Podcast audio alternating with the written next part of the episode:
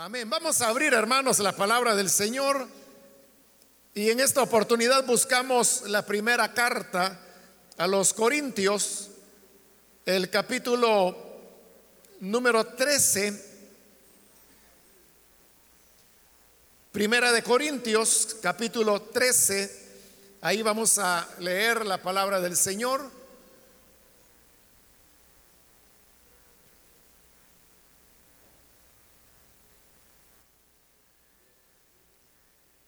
Nos dice la escritura en Primera de Corintios capítulo 13 y versículo 1, no quiero, si yo hablase lenguas humanas y angélicas y no tengo amor,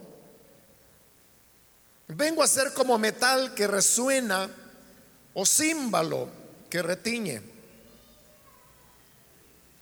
Y si tuviese profecía y entendiese todos los misterios y toda ciencia, y si tuviese toda la fe, de tal manera que trasladase los montes y no tengo amor, nada soy. Y si repartiese todos mis bienes para dar de comer a los pobres, y si entregase mi cuerpo, para ser quemado y no tengo amor, de nada me sirve. Hasta ahí dejamos la lectura, hermanos. Pueden tomar sus asientos, por favor.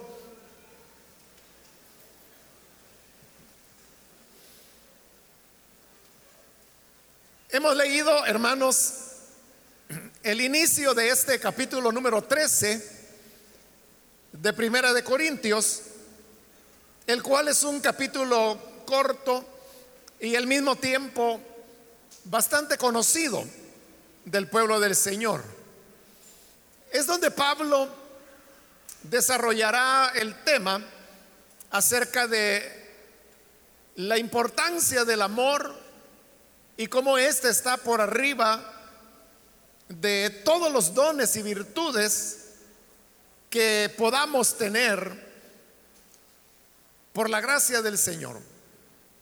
Algunos le han llamado a este capítulo 13 el himno del amor. Y es porque sin duda hay ciertas expresiones que Pablo utiliza allí que tienen algunos aspectos líricos o poéticos pero sin llegar a ser verdaderamente un, un, himno, lo cual significaría que tendría que ser la letra de un canto. Sin embargo, este capítulo no está separado de los contenidos que Pablo está desarrollando, pues el tema que él viene tratando en esta carta a los Corintios desde el capítulo 12 es el tema de los dones del Espíritu. Tema que también continuará en el capítulo siguiente, que es el 14. Este capítulo 13 no es, como algunos creen, como un paréntesis en el tema de los dones, sino que es parte del el desarrollo integral del tema que Pablo está haciendo sobre los dones del Espíritu Santo. La enseñanza de Pablo es que los dones, para que puedan alcanzar el propósito para el cual Dios los ha entregado a su iglesia, que es la edificación, deben ser ejercidos por amor, con la motivación del amor y con el propósito del amor. El problema en Corinto era que la iglesia tenía abundancia de dones. Eso Pablo lo dice en el primer capítulo de esta carta, donde elogia a los corintios diciéndoles que ellos han llegado a abundar, a sobreabundar en dones del Espíritu. Y era tal la abundancia de dones que ellos tenían que los creyentes rivalizaban entre sí por el uso de estos dones y también algunas veces lo utilizaban como un elemento para hacerse sobresalir sobre los demás hermanos de la congregación. En más de alguna ocasión los dones se habían utilizado de una manera contenciosa y esto era perder el propósito y el sentido por el cual Dios entregó los dones a miembros de la iglesia para que los ejerciten para edificación de la misma. Por eso es que Pablo tiene que regular el uso de los dones.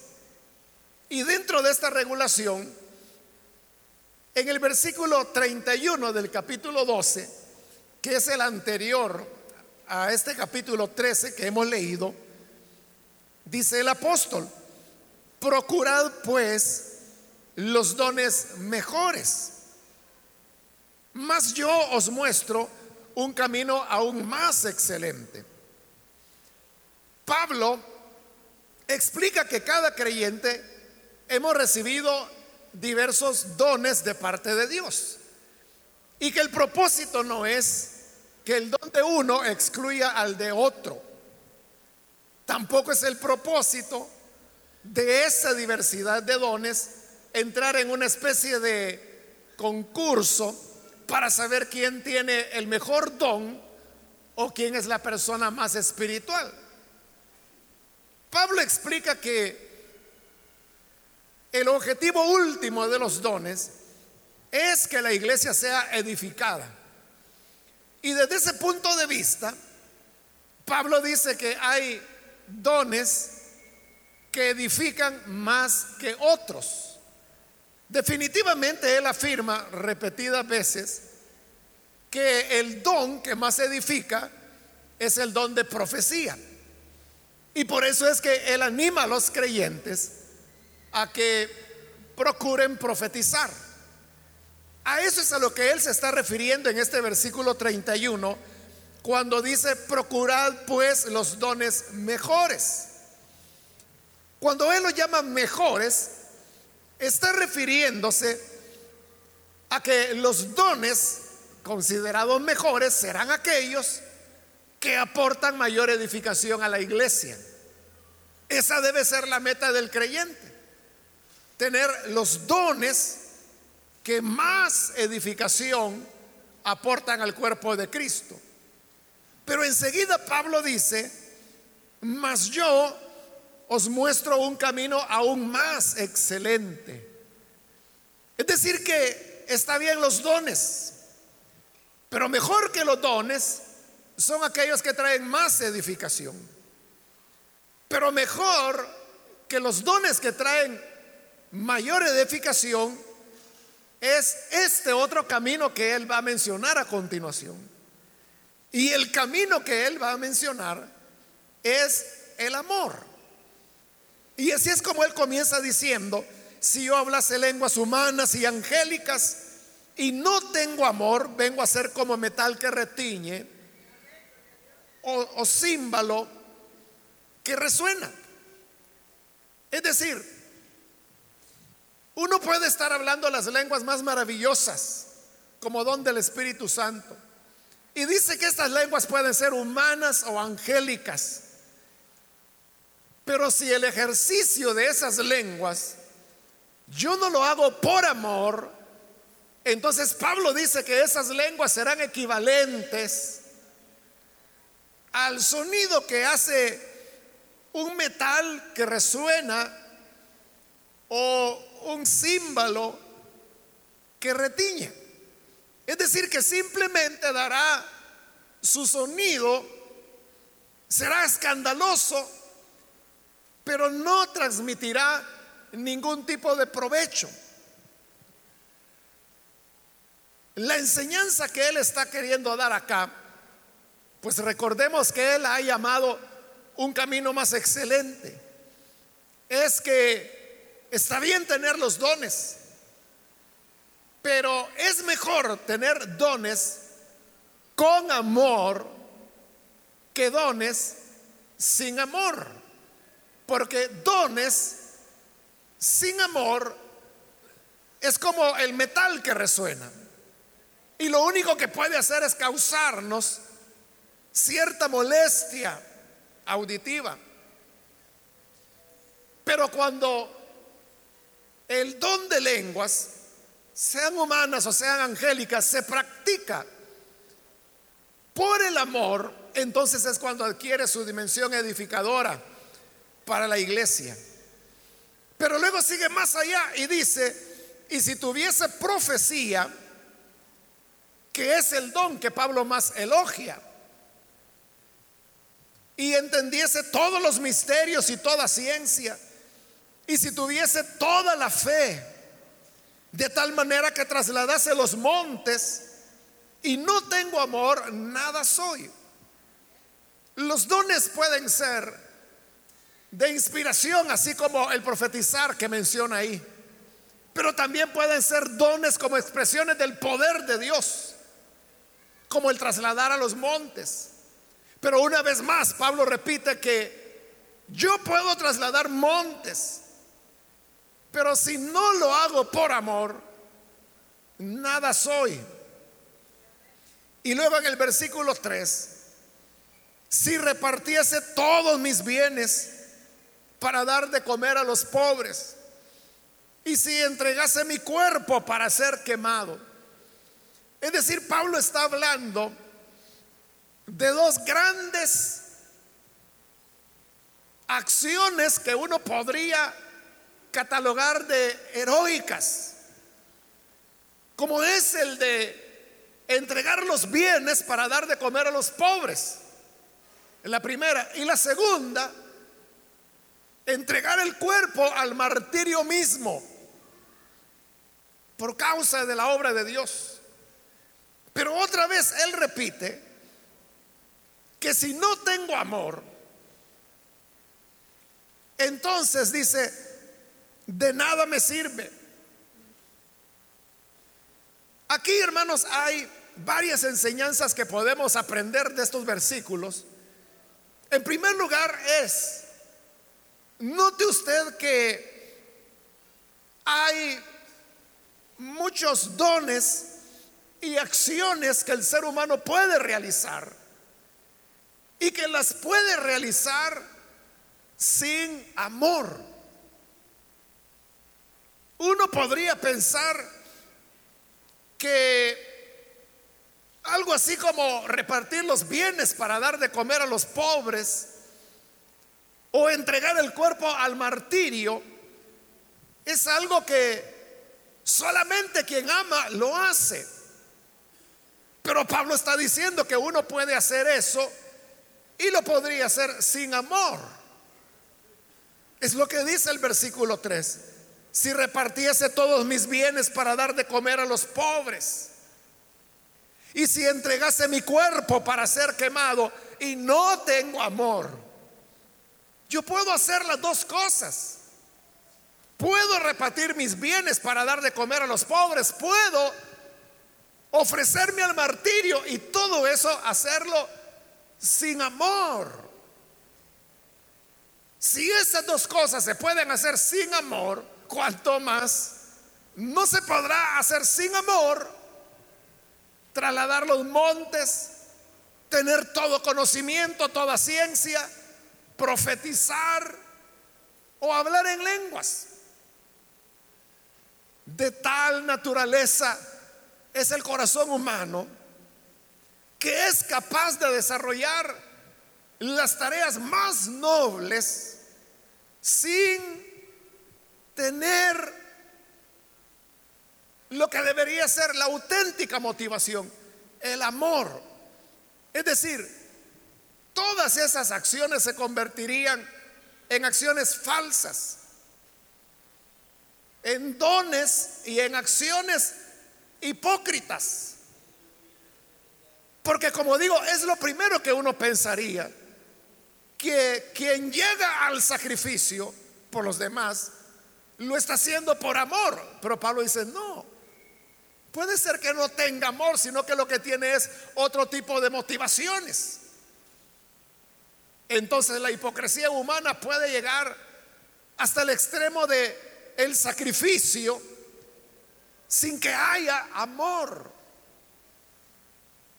Eso debe ser para nosotros una llamada de atención, una llamada de alerta que nos haga preguntarnos lo que hacemos, ¿por qué lo hacemos? Porque dentro de las iglesias tenemos diversos dones, como Pablo lo explica ahí, pero también hay muchas tareas, acciones, trabajos que se necesitan desarrollar.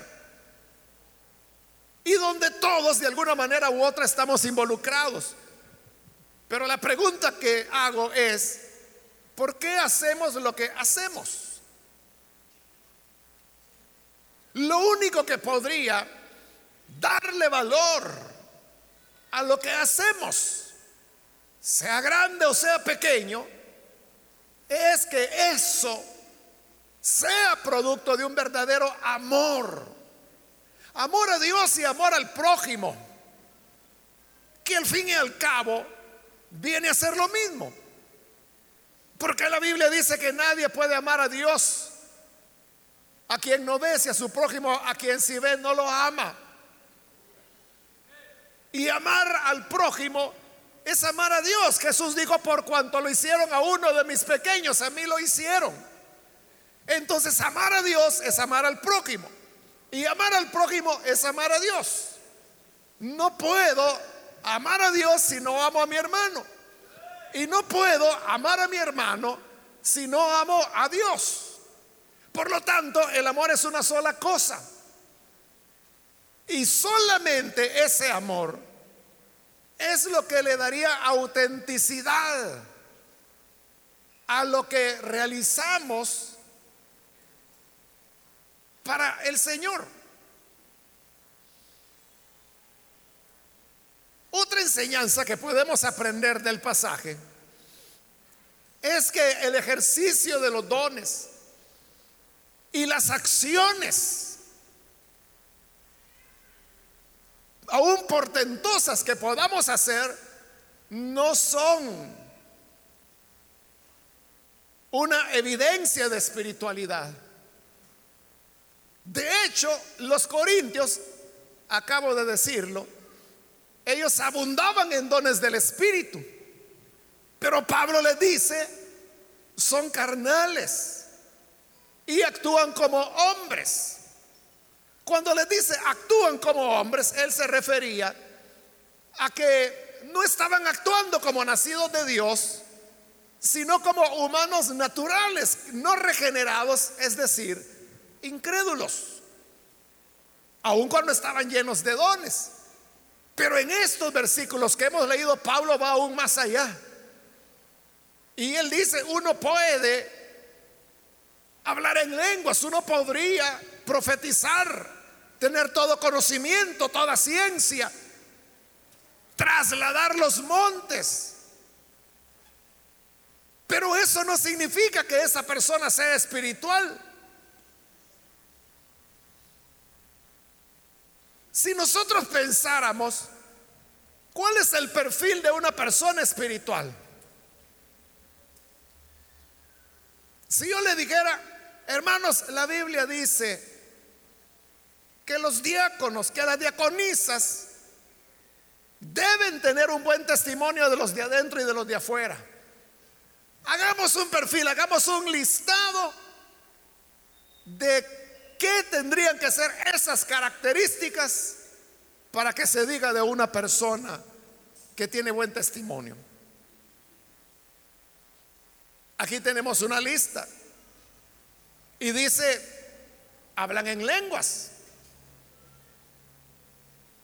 tienen profecía, entienden los misterios, entienden toda ciencia,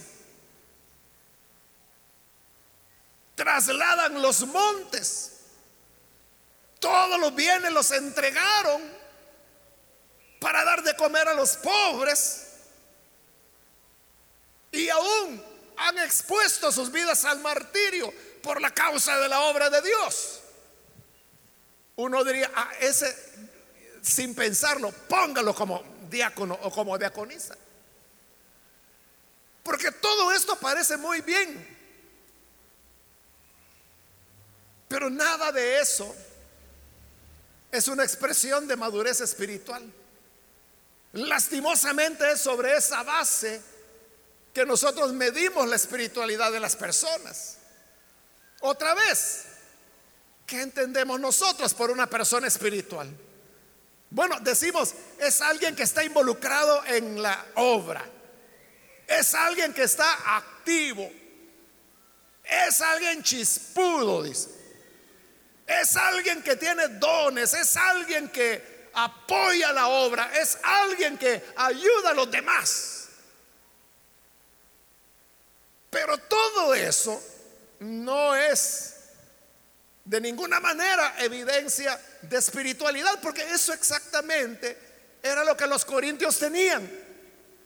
Y Pablo les dice, son carnales, viven como hombres, viven como que si fueran no regenerados.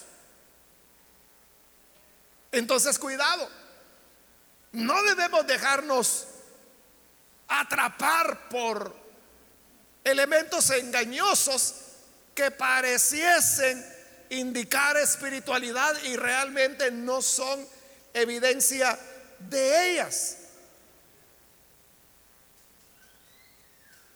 Otra enseñanza que podemos obtener del pasaje es que se pueden hacer cosas buenas con malas motivaciones. Porque hablar en lenguas es bueno. Pablo mismo se sentía satisfecho y decía, doy gracias a Dios que yo hablo en lenguas más que todos ustedes. Entonces no es malo hablar en otras lenguas. Y tampoco profetizar. Al contrario, Pablo lo recomienda. No es malo tener revelación de todo conocimiento, de toda ciencia. No es malo trasladar los montes. No es malo repartir los bienes para dar de comer a los pobres y no es malo ofrecer el cuerpo en martirio. Todo eso es bueno, muy bueno, pero puede hacerse con motivaciones equivocadas. Es que ahí es donde está el detalle, hermanos. Y es que el Señor Jesús siempre iba no a las formas, no a la apariencia, no a lo que estaba delante de los ojos. Jesús siempre iba al corazón. Y ese es el punto. Las motivaciones son las que están en el corazón.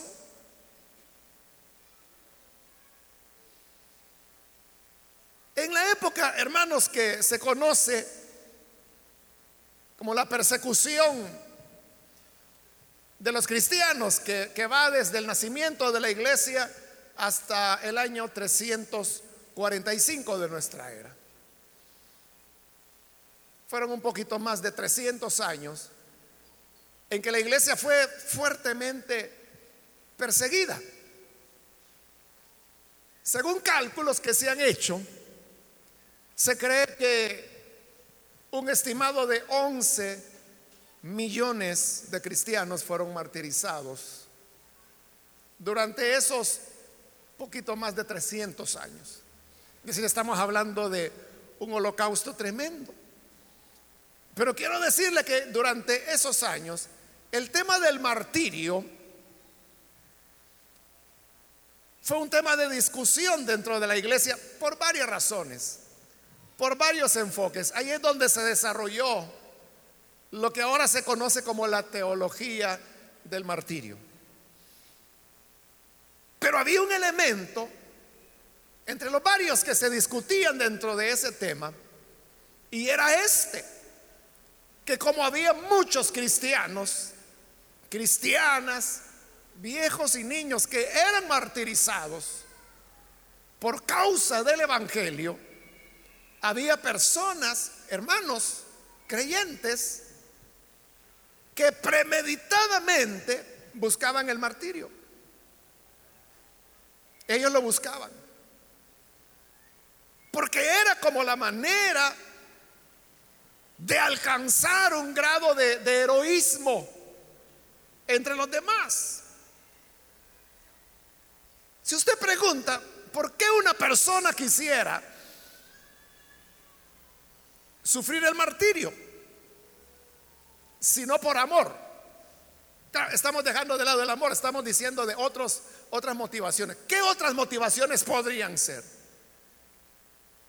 Pues hermanos, el ser humano es tan extraño, ¿no? Y como Jeremías dice, su corazón es tan engañoso que hay de todo. Le he comentado hace ya varios años atrás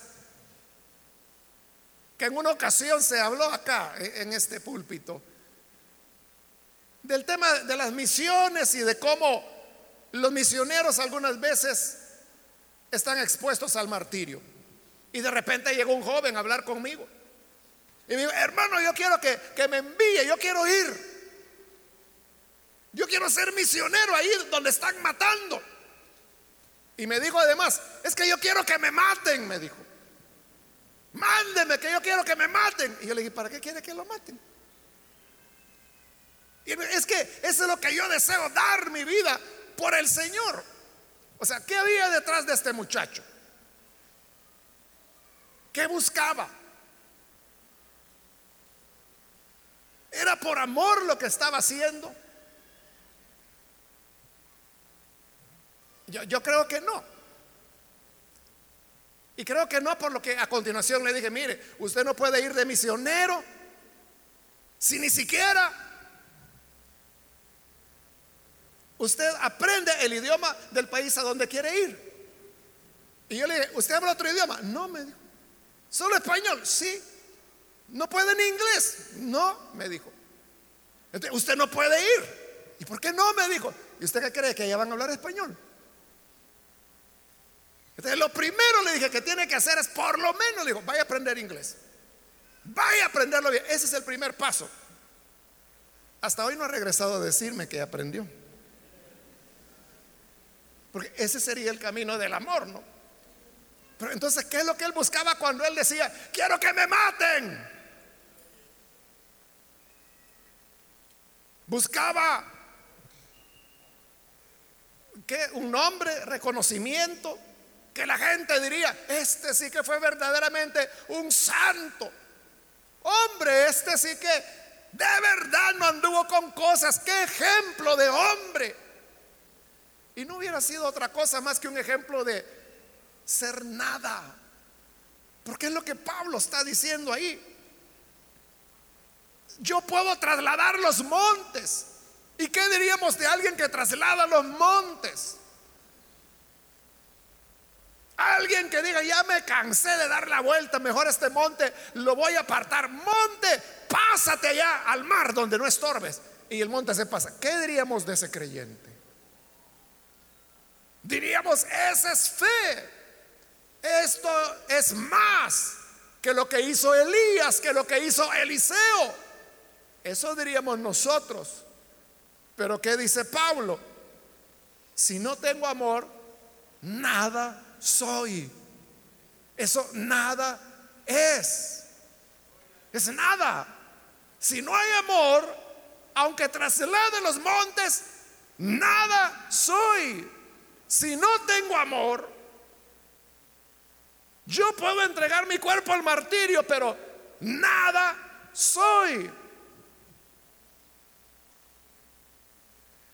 Las cosas buenas se pueden hacer con malas motivaciones. Eso es lo que Pablo explica en su carta a los filipenses.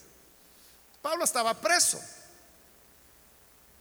Y había hermanos a quienes Pablo les caía mal. Entonces lo que querían era hacerle competencia.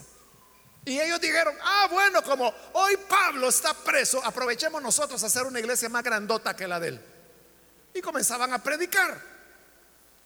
Y entonces Pablo en esa carta dice, hay algunos que predican por contienda. Otros predican por envidia. Otros predican por querer afligirme más que las aflicciones que tengo aquí al estar preso. Todos ellos estaban predicando. Y predicar no es malo. Por eso Pablo decía, ya sea por una razón u otra, el hecho es que están predicando el Evangelio, aunque sea por envidia, pero lo están predicando. Y en eso me voy a gozar, dice Pablo. El problema era para quien predicaba, por competencia, por envidia, por afligir a otro, por imitación. Eso es nada. Es hacer lo correcto, pero con motivaciones equivocadas. Pero Pablo también decía, pero hay algunos que predican por amor a Cristo. O habían los que lo hacían con la motivación correcta. Entonces vea, aquí el punto no es qué es lo que usted hace, eso no es lo esencial. Porque si usted quiere hasta trasladar montes, ahí trasládelos. Pero eso no es lo importante. Lo importante es por qué hace lo que hace. ¿Cuál es la razón de la motivación? En esta, en esta misma carta, primera a los Corintios, pero en el capítulo 5, Pablo dice, que no juzguemos nada antes de tiempo, hasta que venga el Señor, el cual dice, juzgará todas las cosas y descubrirá las intenciones del corazón. A veces nosotros decimos, es que mire, este hermano o este fulano ha ganado a tantas personas para Cristo que así será la coronota que Dios le va a poner en aquel día. Eso creemos nosotros. Pero dice que cuando Él venga, él, él, no va a decir, dame la lista de cuántos creyeron con tu predicación. O tráeme la cuenta de cuántos ganaste con tu ministerio. No, lo que Él irá es, ¿qué eran las motivaciones? ¿Qué movió a esa persona a hacer lo que hacía? Entonces la conclusión a la que podemos llegar por estas palabras que Pablo dice es que el amor es la única evidencia de madurez espiritual que el creyente puede tener. El amor es la única motivación valedera para hacer cualquier cosa que hagamos. Y aún más, el amor es la única evidencia que en verdad poseemos una fe para salvación. Porque uno puede tener todo lo demás y no ser creyente. Allá en Mateo capítulo 21 el Señor Jesús dijo que en el día final algunos vendrán y le dirán, Señor, en tu nombre profetizamos, en tu nombre echamos fuera demonios, en tu nombre hicimos milagros. Y dice que el Señor les responderá, no los conozco, apártense de mí.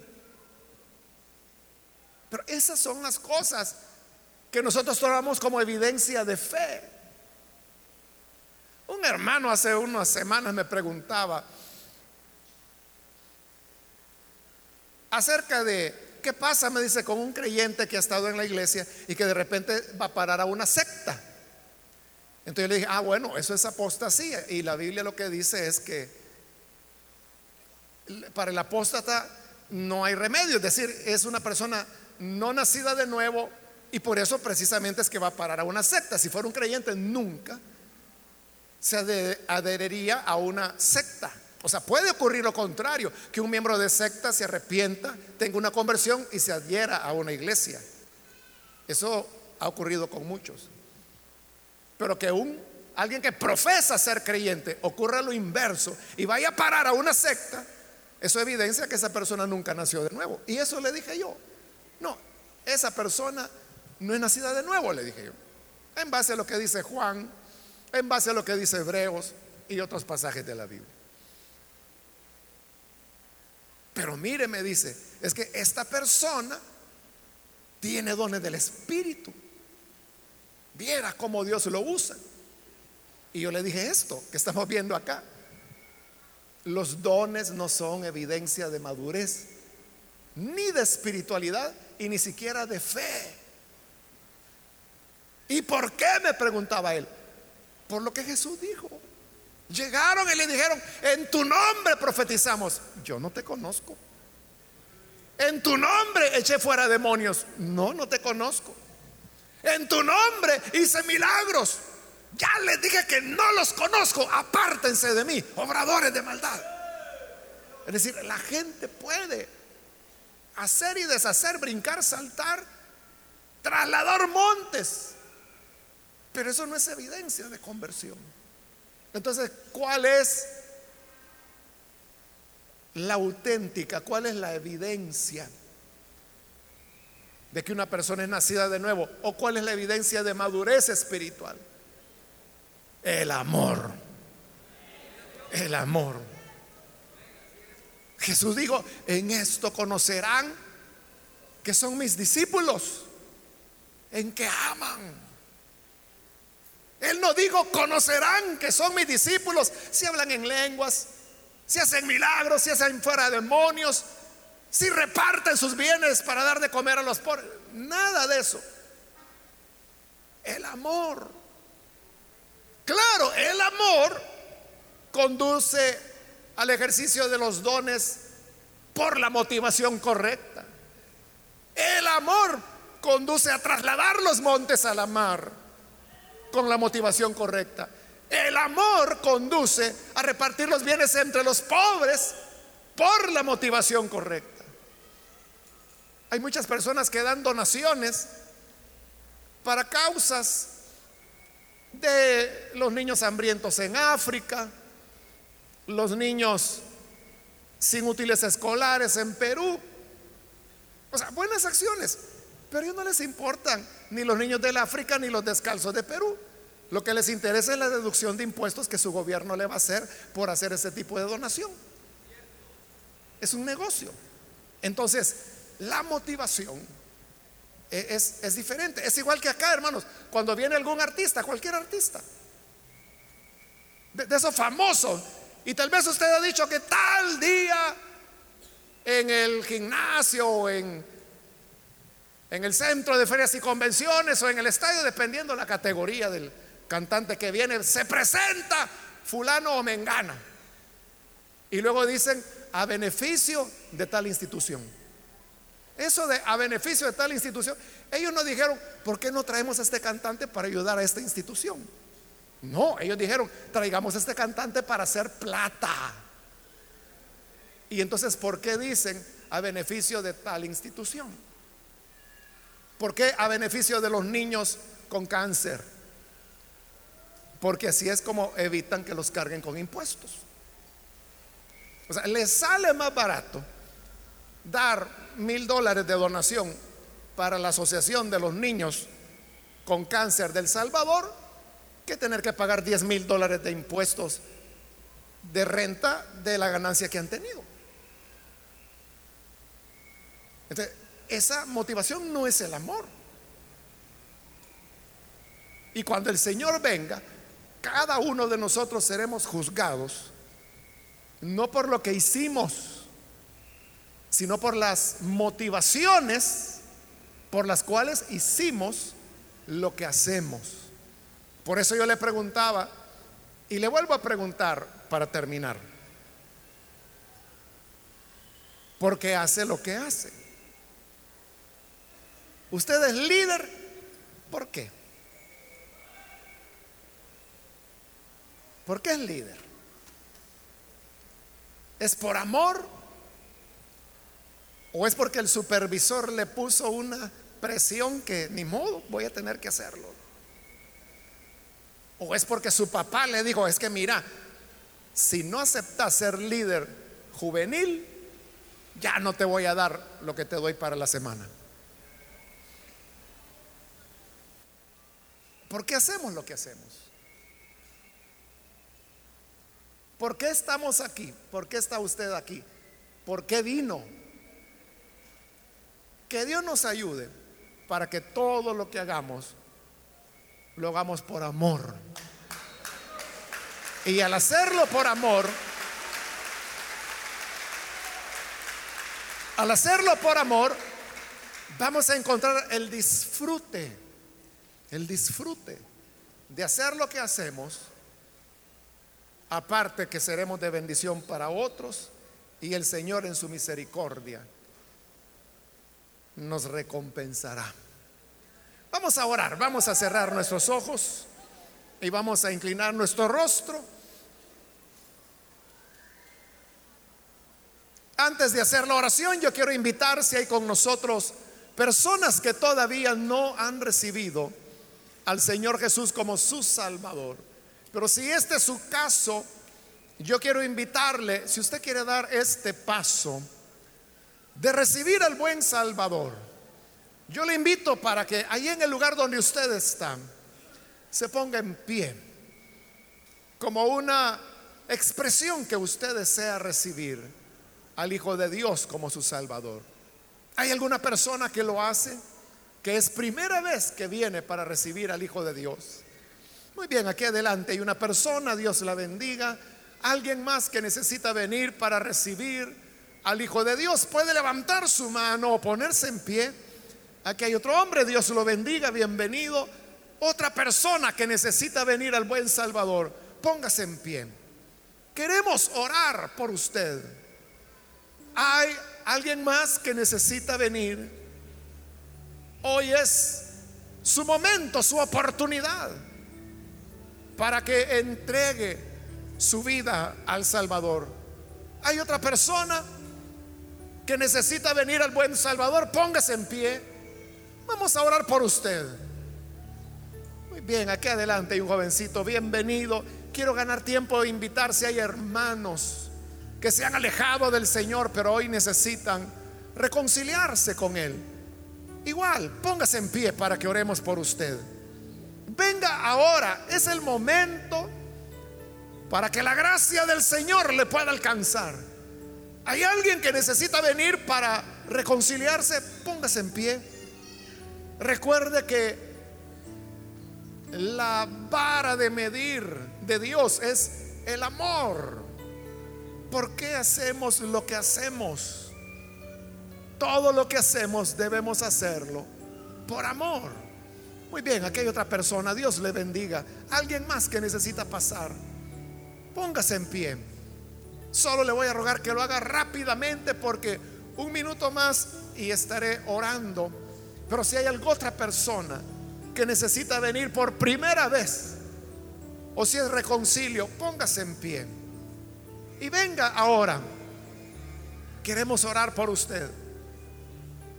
¿Hay alguien más? otra persona que necesita acercarse, venga porque hoy es la oportunidad, la puerta está abierta para que la gracia del Señor le pueda alcanzar. Muy bien, de este lado hay una persona, Dios la bendiga, bienvenida. De este lado hay una joven que viene, Dios le bendiga, bienvenida también. Aquí hay otro hombre que pasa, Dios lo bendiga, bienvenido. Alguien más que necesita venir, venga, que hoy le estamos esperando. ¿Hay alguna otra persona? ¿Alguien más? Termino ahora la invitación. Es la última invitación. Necesita venir. Póngase en pie para que oremos por usted. A usted que nos ve por televisión también le invito para que se una con las personas que están aquí al frente y ore con nosotros.